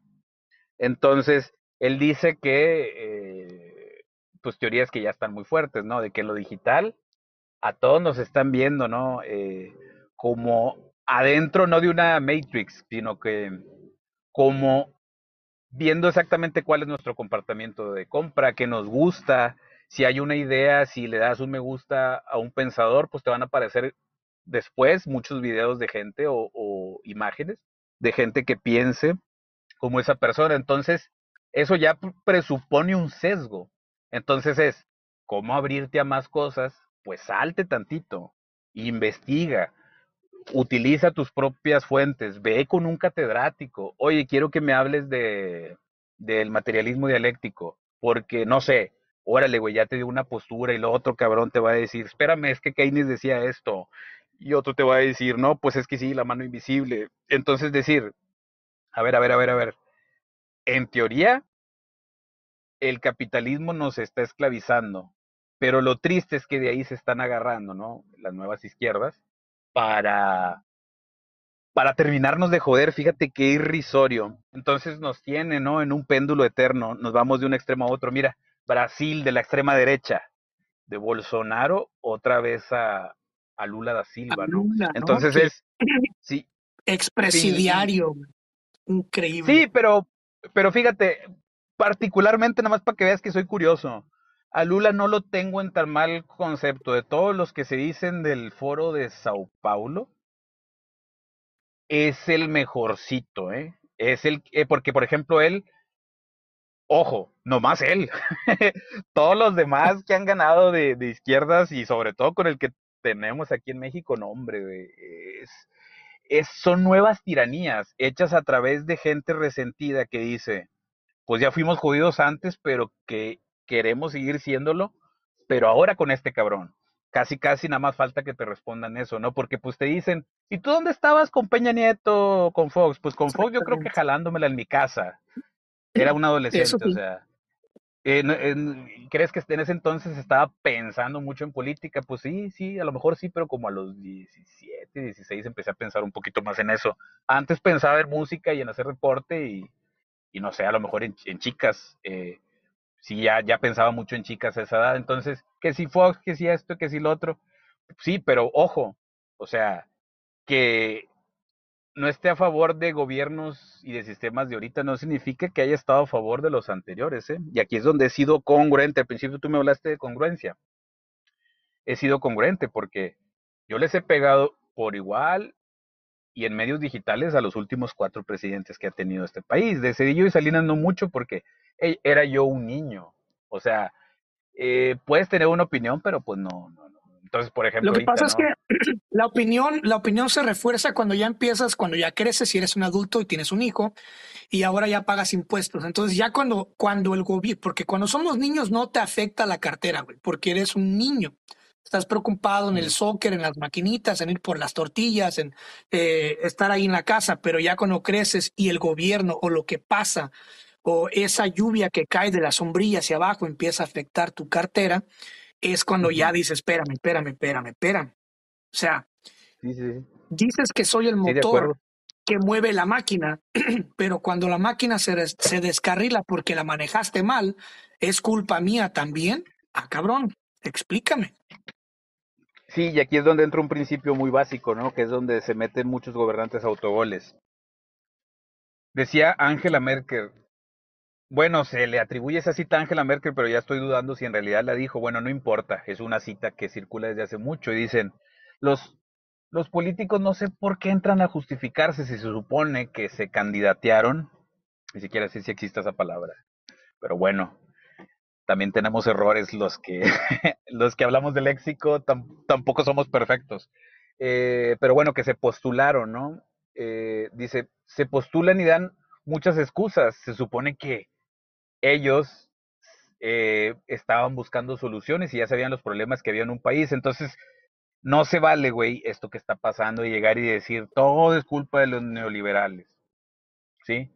Es exactamente. Se supone que entras porque ya conoces los problemas. Entonces, para cerrar este, este, este punto que abriste, ¿no? Es, si eres, no eres a lo mejor culpable de ese tren que se descarrila, pero si eres el responsable. Y allí es donde se sabe quién es líder y quién no, mi buen cristiano quién sabe responsabilizarse.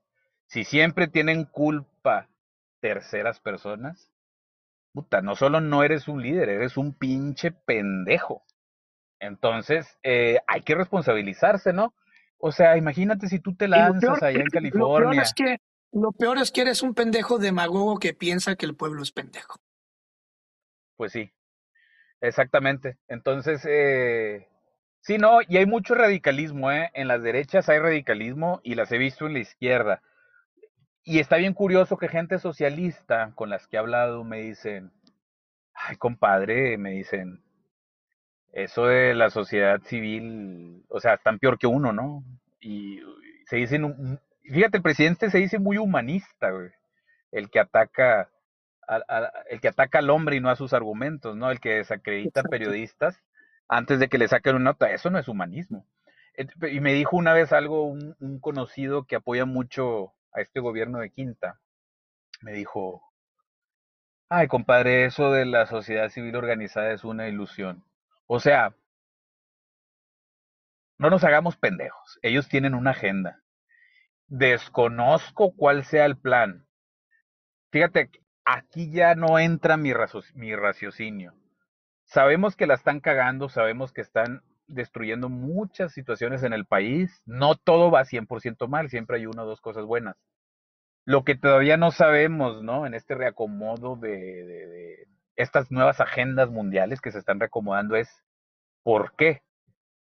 Si uno piensa mal, parecería que, que nos quieren tener todavía, pues como te digo, esto de las ideologías más distraídos, más divididos, eh, que haya más conflicto entre la humanidad para impulsar sus agendas de manera vertiginosa y con mayor facilidad. Dicen, oye, si minorías y mayorías me dan 30 millones en un país, ¿no? En un país como Argentina, que ha de andar en 37, 40 millones. Es, un ejemplo, ¿no?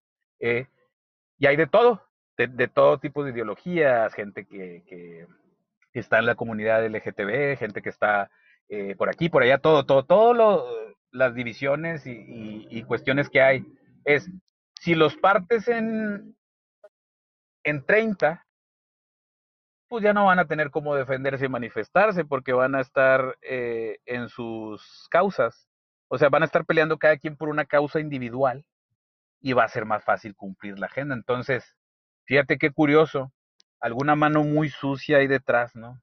Eh, hay una mano ahorita que está meciendo la, la, cuna y nos lleva al más terrorífico eh, de los sueños, porque se está dividiendo mucho. En, en, Latinoamérica hay una retórica muy divisionista, ¿no? Entonces dices, ¿qué hay detrás? Pues hay una agenda. Muy probablemente muchos de los del foro, pues hay, hay otros jefes arriba que controlan eh, la OMS o que controlan el Banco Mundial o que controlan todo, que si los Rothschild, que si los Rockefeller o no sé, no soy experto en conspiración, pero hay algo detrás que quiere tenernos así, ¿eh? ¿Por qué? Porque eso no, nos lo está dando la observación individual de mucha gente. Y podemos equivocarnos, sí, sí podemos equivocarnos, pero lo, que, lo que son, lo que, lo que es algo insoslayable son los hechos, güey. O sea, es algo, es hechos, no palabras, no humo. Y en los hechos, nada más vete a las mañaneras de este presidente, vete cómo dividen también en otros países de Latinoamérica. Entonces es, eh, algo es detrás, nos vamos a ir dando cuenta con los años, pero por ejemplo, ahora con la pandemia, pues parecería, y esto es 100% mío, ¿no? Y lo comparto por mi derecho a abrir el hocico, pero tal parecería que, que quieren facilitar el tema de saber quiénes somos, saber qué compramos, digitalizar, eh, y, que muera lo viejo y una nueva economía más, más sencilla, más dinámica, más digital. Entonces, ya ves lo que te leí hace rato de, de este hombre coreano, creo que es surcoreano específicamente hablando, que te habla acerca de ese miedo, ¿no? Eh, eh, da a entender que, que a través del miedo, como lo dice Noam Chomsky y muchos otros pensadores, ya no alcancé a citar a Noam, pero bueno, eh, eh, me faltó más documentación, te soy sincero, de, de Noam, ¿no?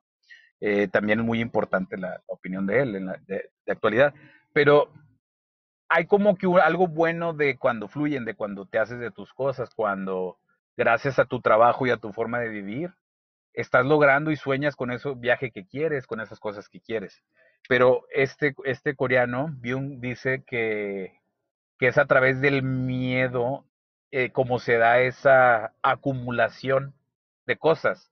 Entonces, acumulamos y compramos, y tiene algo de razón, pues no sé si te has dado cuenta que con el COVID, pues que fue lo primero, ¿no? Las broncas por el papel de rollo, eh, eh, así muy fuertes, ¿no? En que la gente empezaba a, pelearse por, por cosas que no tenían sentido. Se hizo una psicosis innecesaria. ¿Por qué? Porque la gente no está preparada para cambios. Entonces, eh, le da mucho miedo a la gente tener que cambiar eh, hábitos muy comunes. Entonces, ese miedo a, al miedo, ese miedo a lo nuevo, nos tiene gobernados. Oye, métete. México, el único país donde metes a toda la gente en cuarentena, en, en aislamiento, cuando nada más había un caso o dos registrados. Y en el verano, cuando iba la curva superascendente, decides abrir la nueva normalidad. Raro, ¿no, compadre? Sí. eh, ya para cerrar este gran, gran episodio de verdades incómodas, eh, yo te ¿Qué quiero tan incómodas preguntar. fueron?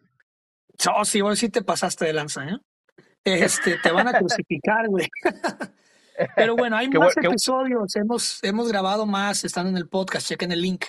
Este, yo quiero cerrar con esto, con esta pregunta, y te pregunto a ti primero y luego entro yo. Eh, ¿Cuál es tu gran verdad? ¿Cuál es la verdad, ya sea metafísica, no, qué sé yo? ¿Cuál es la gran verdad o método que te mueve a superarte todos los días, que te ha funcionado a ti? Si lo puedes compartir, y ya eh, entro yo con, con mi verdad, ¿no? Ah, Caray, qué, qué pregunta tan, tan difícil. Eh, que me ha funcionado para saber más o, Para existir, para estar ahorita aquí, estás aquí, estás vivo, estás proveyendo a tu familia, estás saludable, estás aquí. Es, ¿Cuál es esa, ese método que te está funcionando para estar aquí? Bueno, siempre necesito, aquí para, para responderte esto requiero hacer una pausa. No sé si te puedo hablar de un método, pero sí es el mantener siempre una mentalidad de superación diaria. O sea, ahorita estoy hablando contigo y aunque no me lo creas, me estaba acordando de otros pensadores, eh, empezaron a fluir de que, ay, no me acordé de esto que dijo este, eh, chin, me acordé aquí de Descartes también. Eh, no terminé de ligarlo, qué bueno que los mencioné, pero hubo muchas cosas que conectan con bastante que somos. Entonces es buscar siempre, siempre, siempre dar algo extra por día. O sea, en tu relación con las personas, ¿sí? Y es un principio de integridad. Trato de hacer cosas bien, aunque nadie me vea. ¿Sí me explico? O sea, Sí.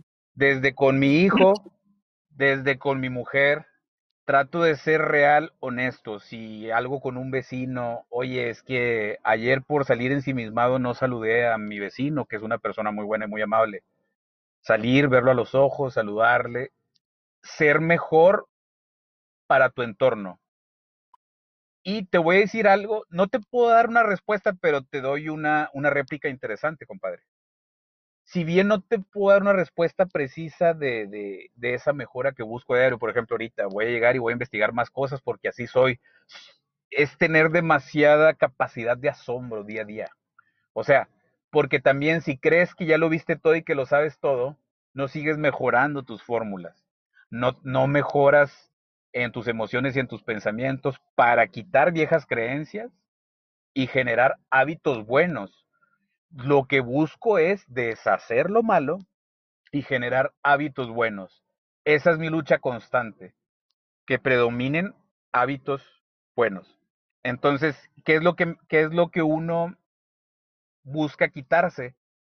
Pues todo eso que no es que crees en determinado momento que ya no no te estás actualizando, que ya no te ayuda en tu día a día, cambiarlo. Entonces es bien importante quitar de ti, disociar eso que ya no, que ya no quieres para ti, ¿no? Entonces, a veces, al menos partimos de lo que ya no queremos, entonces digo, bueno, vamos a sustituirlo para que el cuerpo segregue esa energía de cambiar una situación, ¿no? Entonces, al, al enfocarte en algo padre, en dos cosas padres en un día, hacia ahí va tu atención y eso empiezas a mejorar, ¿no? Entonces, todo eso que tocamos con el lenguaje, por eso trato de cuidar mucho mi lenguaje, para conmigo. Trato de en mi mente construir un feed forward de van a pasar cosas chidas, pero no lo dejo en palabrería. Soy consistente con acciones, eh, pensamientos y no no entro ya que lo identifiqué, digo, bueno, ¿qué porcentaje mejoró hoy? Uy, pinche líder, te quedaste muy lejos, nada más mejoraste, de acuerdo a tus parámetros, nada más como un 2%. Bueno, pero sí estoy mejor que ayer. Oye, ¿estoy más sano que ayer? No sé, porque el paso del tiempo es cabrón. Pero lo que te puedo decir es que sí estoy haciendo más esfuerzos que ayer por estar más sano hoy.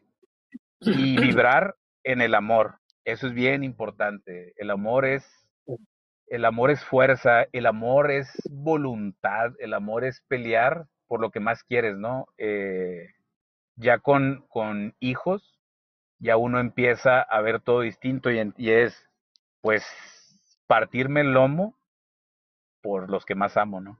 Entonces, es, eh, es importante siempre mejorar algo nuevo, mejorar un porcentaje, y sí, levantarte si puedes cinco minutos antes y luego al siguiente día diez minutos antes y decir, oye, ya estoy logrando levantarme a las cinco, cinco y media, porque si algo me toca decirte a ti y soy una prueba fehaciente es que, sobre todo cuando haces diligencias y temas de negocios, no tanto cosas personales, es la primera hora del día te programa mucho. O sea, sí, sí, en mi caso, en mi caso se ha dado.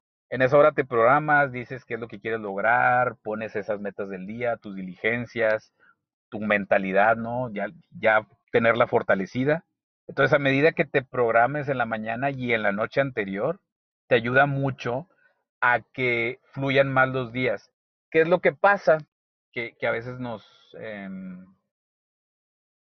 fíjate la palabra, nos contaminamos mucho.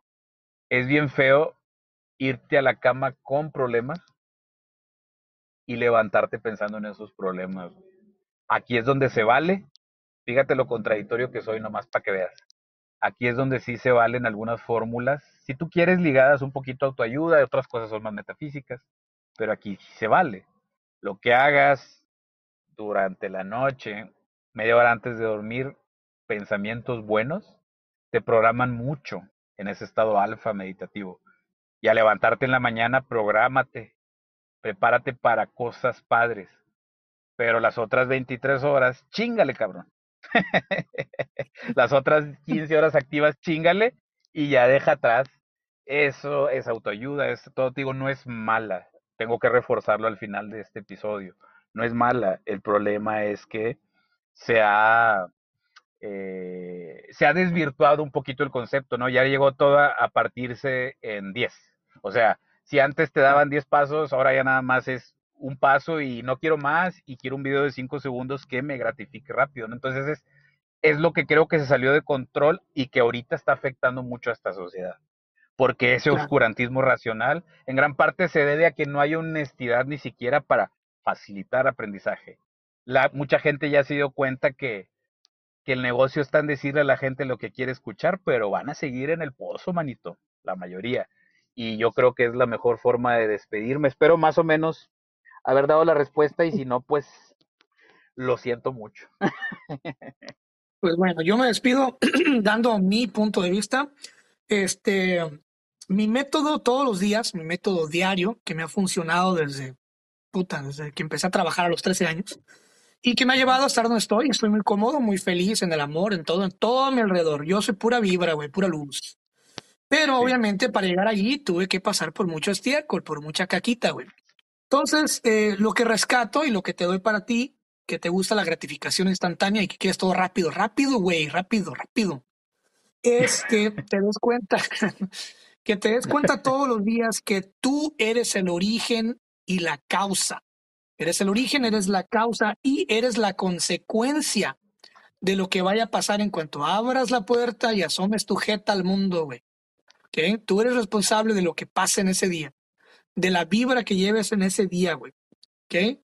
Y también, pues obviamente no eres culpable de las malas vibras de otra gente, güey, pero sí eres, eres responsable de cómo tú te muevas en el mundo y cómo te manejes a sobrevivir ese día y a tratar de, de lograr un logro, güey, váyase la redundancia, un logro.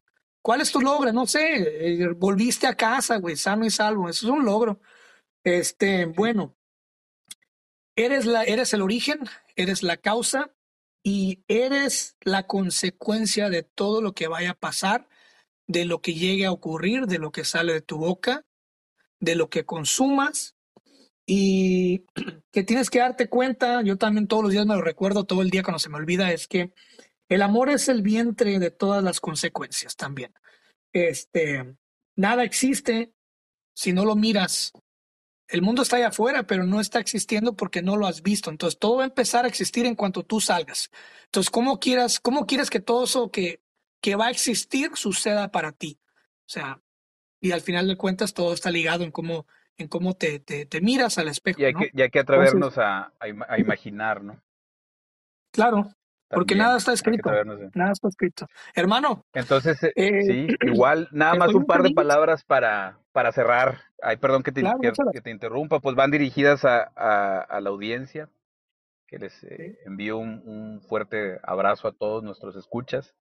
Y es, y es inspirándome mucho en todo lo que tú dijiste, ¿no? Que estuvo muy bonito. es, no se olviden que somos proceso, ¿sí? A veces nos sentimos mal porque decir, es que no he logrado esto, es que no se me ha dado lo otro. Eres proceso. Recuerda que eres proceso. Hay cambios, a veces va, va, eh, vas a sentir que no fluyó del todo bien, pero eres proceso.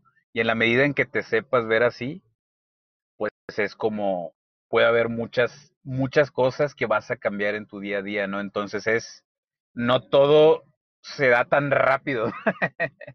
es, Como dices, no, la antítesis de, de la gratificación inmediata, somos proceso. Y si te esfuerzas y te enfocas en algo, créeme lo que vas a lograr cosas bien chingonas. Si te preparas, si te esfuerzas, pero eres proceso. Hay situaciones, hay circunstancias y comparto bastante el punto de que todo emana de nosotros particularmente y los problemas que surgen, como dicen, no son problemas, es cómo reaccionamos ante ellos, porque hay gente que se paraliza, pero cuando te enseñas, eh, cuando aprendes ciertas cosas de la vida y haces algo distinto, es donde te empiezas a dar cuenta que, que un porcentaje muy alto de lo que tú creías que eran problemas, ni siquiera lo eran, güey. Entonces ahí está muy interesante esa parte. Saludos a todos, hermano, muchas gracias por eh, un, episodio más. Eh, disfruté mucho esta emisión se hicieron los esfuerzos bastante por porque se lograra y, en tiempo y forma y bueno, eh, te mando un super abrazo a la distancia, eh, agradecido con esta secuencia, ya nuestro cuarto, nuestro cuarto capítulo. Y mi aporte a la filosofía no es lo que yo pueda decir ahorita, ¿no? Mi aporte principal a la filosofía hasta ahorita es mi libro de episodios misantrópicos. Si quieren conocer a Liber, eh, si quieren saber qué piensa de muchos fenómenos sociales, pues ahorita yo puedo decir misa, ¿no? Como decimos acá en mi rancho, pero eh, pueden conocer un poquito más de quién soy eh, leyendo ese libro, que ya está su versión de tapa blanda en amazon.com. No hay nada como episodios misantrópicos, la verdad es que después de eso, al menos tendrán una percepción distinta de algunas cosas que suceden ¿no? en nuestro día a día y uno busca desde ahí, fíjate, es que como el tema fue filosofía, yo desde ahí busco aportar algo a través de relatos y a través de, de, ese libro, ¿no? Principalmente, hasta ahorita es mi aporte a, a los planteamientos filosóficos. Entonces, bueno, compadre, pues que estés muy bien, me dio mucho gusto escucharte. Ok, y yo, como yo sé que la gente siempre hace lo que no debe, o lo que no debe de hacer, yo, yo les pido por favor, de la forma más encarecida, que no me sigan en Instagram. Eh, no escuches el podcast, no escuches mi otro podcast de pláticas proféticas. Por favor, ni se te ocurra comprar mis libros, no te van a servir de nada. Eh, no me sigas más allá de esa plataforma, no me busques, por favor, no vayas a mi perfil y cheques el perfil de Instagram. Por favor, no lo hagas. Te lo pido de todo corazón. Gracias. que no busquen a Liber del Fierro en YouTube tampoco. No, por favor. No, no, no, no. Dale, pues muchas gracias. Nos vemos la próxima. Que estés muy bien. Hasta luego. Hasta luego. Este episodio estuvo patrocinado por Episodios Misantrópicos. Hola, soy Liber del Fierro, escritor y copywriter. Si deseas reinterpretar muchos fenómenos sociales y disertar con estilo, esta impactante obra te dará una nueva pauta. Es una crítica mordaz es un poderoso reencuadre filosófico y un ensayo humanista para lectores sagaces que quieren romper sus propios paradigmas. La mejor experiencia de lectura la puedes encontrar a través del KDP de amazon.com o también escribirme al WhatsApp Business donde la compra la puedes realizar vía PayPal. Saludos. Si te gustó esta plática del podcast, seguramente te gustará mi otro proyecto que se llama Pláticas Proféticas. Es un podcast que hago en colaboración de un gran amigo que se llama Francisco Andaluz. Es un ex militar y en este podcast tratamos temas de todo tipo sin miedo a la censura, con la única finalidad de que la pases bien, de que te diviertas, te rías, aprendas y también reflexiones con nosotros. Te invito a que nos escuches y nos busques como Pláticas Proféticas en todas las plataformas. Ahí nos vemos, te mando un abrazo, cuídate.